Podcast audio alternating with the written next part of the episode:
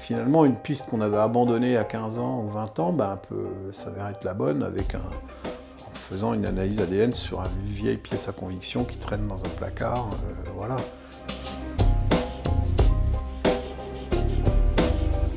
Bonjour, je suis Pauline Payassa, je suis journaliste et bienvenue dans le Making of des jours, le podcast des jours.fr.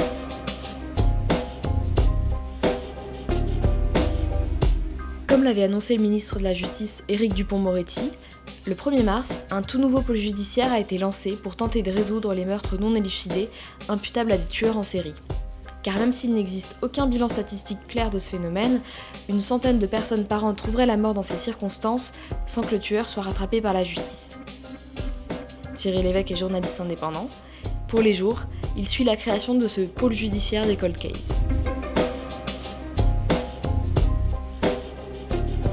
Bonjour Thierry, tu es l'auteur de la série euh, Affaires déclassées. Euh, Est-ce que pour commencer, tu peux nous raconter euh, comment est née cette série, comment t'es venue l'idée? Ce sujet est apparu en fin d'année dernière un petit peu, au moment où finalement ce, sujet politique de créer une unité judiciaire spécialement chargée de résoudre les affaires anciennes en sommeil euh, ben, a été euh, introduite dans la loi par euh, le ministre Éric Dupont-Moretti, mais sous l'influence et à la demande d'un duo d'avocats qui se charge de ces dossiers à Paris. Donc c'est Didier Seban et Corinne Herman, ils sont maintenant connus médiatiquement pour ça. Ils ont commencé il y a une vingtaine d'années avec l'affaire des disparus de Lyon, un célèbre cold case euh, d'un tueur en série des années 70 près d'Auxerre, donc qui s'est trouvé confondu au début des années 2000 euh, pour euh, sept meurtres. Bien sûr, ça ouvre quelque chose d'assez gigantesque. Et c'est propice pour nous parce qu'il y a plusieurs aspects à tout ça. Il y a d'abord le romanesque, toujours, hein, le fait divers, c'est toujours ça, il ne faut pas s'en cacher. C'est des histoires criminelles assez passionnantes, des énigmes euh, anciennes. euh, comment est-ce qu'on va euh, remonter la piste jusqu'à l'auteur Et puis en même temps, c'est, je pense, un sujet politique qui est sous les radars, à, mes yeux parce qu'on parle toujours de l'insécurité, des cambriolages, des abus sexuels, à juste titre. Mais curieusement, dans le débat politique, on ne parle jamais des homicides. Or, le taux de résolution des homicides n'est pas si élevé que ça, il est dans les 60, 70, 80%. Ça veut dire que chaque année, il y a quand même plusieurs centaines d'homicides qui ne- sont pas résolus. Et ça, bien sûr, depuis très longtemps. Et donc, ça veut dire qu'il y a dans la nature des gens qui en ont tué d'autres et qui peuvent peut-être recommencer. On sait maintenant que le phénomène du crime en série, qu'on a longtemps cru étranger à la France, quelque chose d'américain, euh, concerne bien sûr euh, la France comme tous les pays du monde. C'est un phénomène de fond, en réalité, qui a toujours existé et qui, qui aussi a été euh, un peu négligé. Donc voilà, il y a les deux éléments qui me semblent pouvoir produire une très bonne série. Le sujet aussi avec ce pôle, évidemment, c'est qu'une affaire qui n'était pas résolue dans les années 80, 90, même 2000, aujourd'hui peut être résolue quelquefois par la simple évolution technique. On le sait, bon, maintenant c'est popularisé par toutes les séries, les films, etc. Les, analyses ADN ont beaucoup progressé. Là où il y a même 10 ans, euh, sans parler d'il y a 20 ou 30 ans, on ne pouvait pas extraire une empreinte euh, parce qu'il n'y avait pas suffisamment de matière. Maintenant, avec quelque chose d'infinitésimal, on peut le faire. Et même sur des éléments qu'on dormi dans un placard d'un- d'une cour d'appel ou d'un tribunal pendant 20 ans au fond d'un sac plastique. Donc, euh, même sur une enveloppe, derrière un timbre.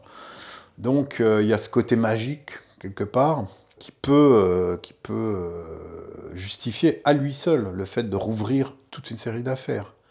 Puisque, alors, on ne l'a pas fait systématiquement, parce que c'est aussi une manière de modifier l'obsolescence du système, qui fonctionne par cours d'appel, c'est-à-dire par région, avec des conditions différentes, sans correspondance entre tout ça. Euh, Enfin, il y, a- il y a un côté vraiment euh, très obsolète de système que un pôle centralisé va peut-être pouvoir euh, modifier. Et donc tu y allais toi dans ce nouveau pôle judiciaire? Pour l'instant, en fait, ça n'est pas grand-chose, puisque c'est une magistrate, euh, Sabine Kéris, qui s'est installée à Nanterre, dans les locaux du tribunal, qui est donc un peu un rôle de préfiguratrice. Donc euh, non, j'y suis pas allé, mais ça n'a pas d'intérêt pour le moment. Il faut que ça se structure, que d'autres magistrats arrivent, des assistants de justice, etc. Donc pour l'instant, on est un peu dans la pas la préhistoire, mais disons les, les, préparatifs de cette nouvelle structure. Donc c'était plus entre le côté politique, comment ça s'est joué. En fait, ça a été introduit par voie d'amendement parlementaire. Donc c'est été créé un peu à l'arrache, on pourrait dire, politiquement. Et ton travail de journaliste, il consiste en quoi sur cette série exactement? Il y a un côté entomologiste, si tu veux, ou archéologue. Tu vois, tu as un procès verbal des années 80, euh, donc tu peux euh, dire euh, est-ce qu'à l'époque on travaillait comme aujourd'hui? Bien sûr que non. voilà. Et donc à partir de là, voir comment les acteurs, magistrats, policiers, enquêteurs, avocats, comment on reprend en fait une affaire comme ça. Puisque l'idée du nouveau pôle, c'est que maintenant on a des nouveaux outils, bien sûr. On parle des années 80, 90. Euh, à l'époque, l'ADN n'existait pas ou ne faisait que commencer. Donc il y a évidemment maintenant cet outil, mais pas seulement. On a des nouvelles techniques d'analyse criminelle. C'est maintenant, entre-temps, devenu une sorte de métier d'ailleurs dans l'enquêteur de police judiciaire, analyste criminel. Donc mettre en rapport des lieux, des gens, euh, par des moyens même informatiques, maintenant des logiciels. Euh, donc oui, refaire une histoire c'est replonger dans le passé, donc dans les vieux documents, et puis voir comment discuter avec les acteurs contemporains de l'affaire, pour voir comment bah, peut-être va jaillir la lumière. Quelquefois, c'est presque mission impossible, et des fois, en fait, ça s'avère très très simple. C'est terrible, mais euh, finalement, une piste qu'on avait abandonnée à 15 ans ou 20 ans bah, peut s'avérer être la bonne avec un, en faisant une analyse ADN sur une vieille pièce à conviction qui traîne dans un placard. Euh, voilà c'est des fois c'est pas plus compliqué que ça quoi. C'est terrible à dire, mais euh, la, la, vie judiciaire, c'est l'écume aussi, c'est-à-dire une affaire euh, succède à une autre. Donc si la première n'est pas résolue, elle peut tomber dans l'oubli. Et puis si personne ne la relance justement, ou ne s'y intéresse, ou ne se penche plus dessus, bah, il n'a pas l'idée de reprendre l'affaire avec de nouvelles techniques ou une nouvelle, un nouveau regard. Donc c'est ça aussi, euh, simplement rouvrir un dossier quelquefois permet de le résoudre dans tout le travail que tu as pu faire jusqu'à maintenant, dans toutes les enquêtes que tu as pu étudier, euh, qu'est-ce qui t'a marqué le plus?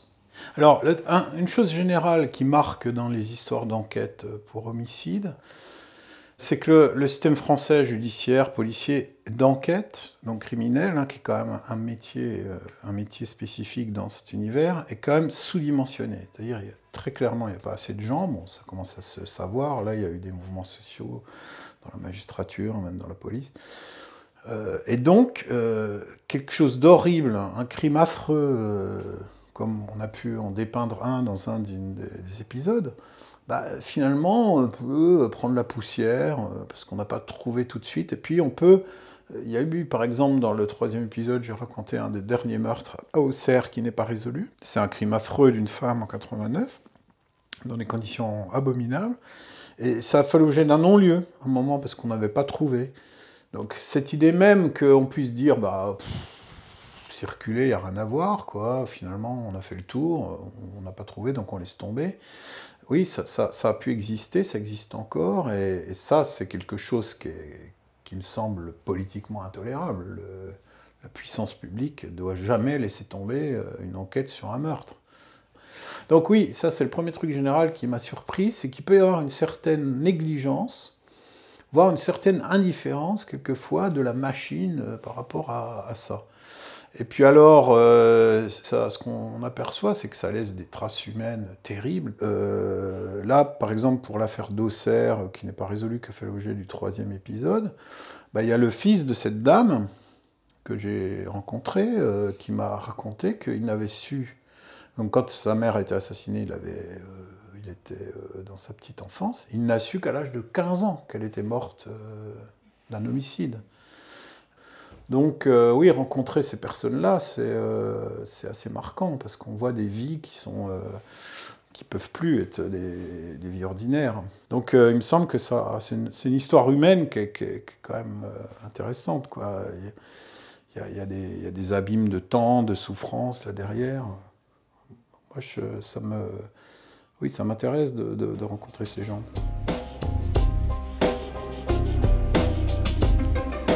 Affaires déclassées est disponible sur lesjours.fr. Vous pouvez aussi nous retrouver sur Instagram, Facebook et Twitter at lesjoursfr ou nous écrire à contact lesjours.fr. On se retrouve très vite pour un nouvel épisode.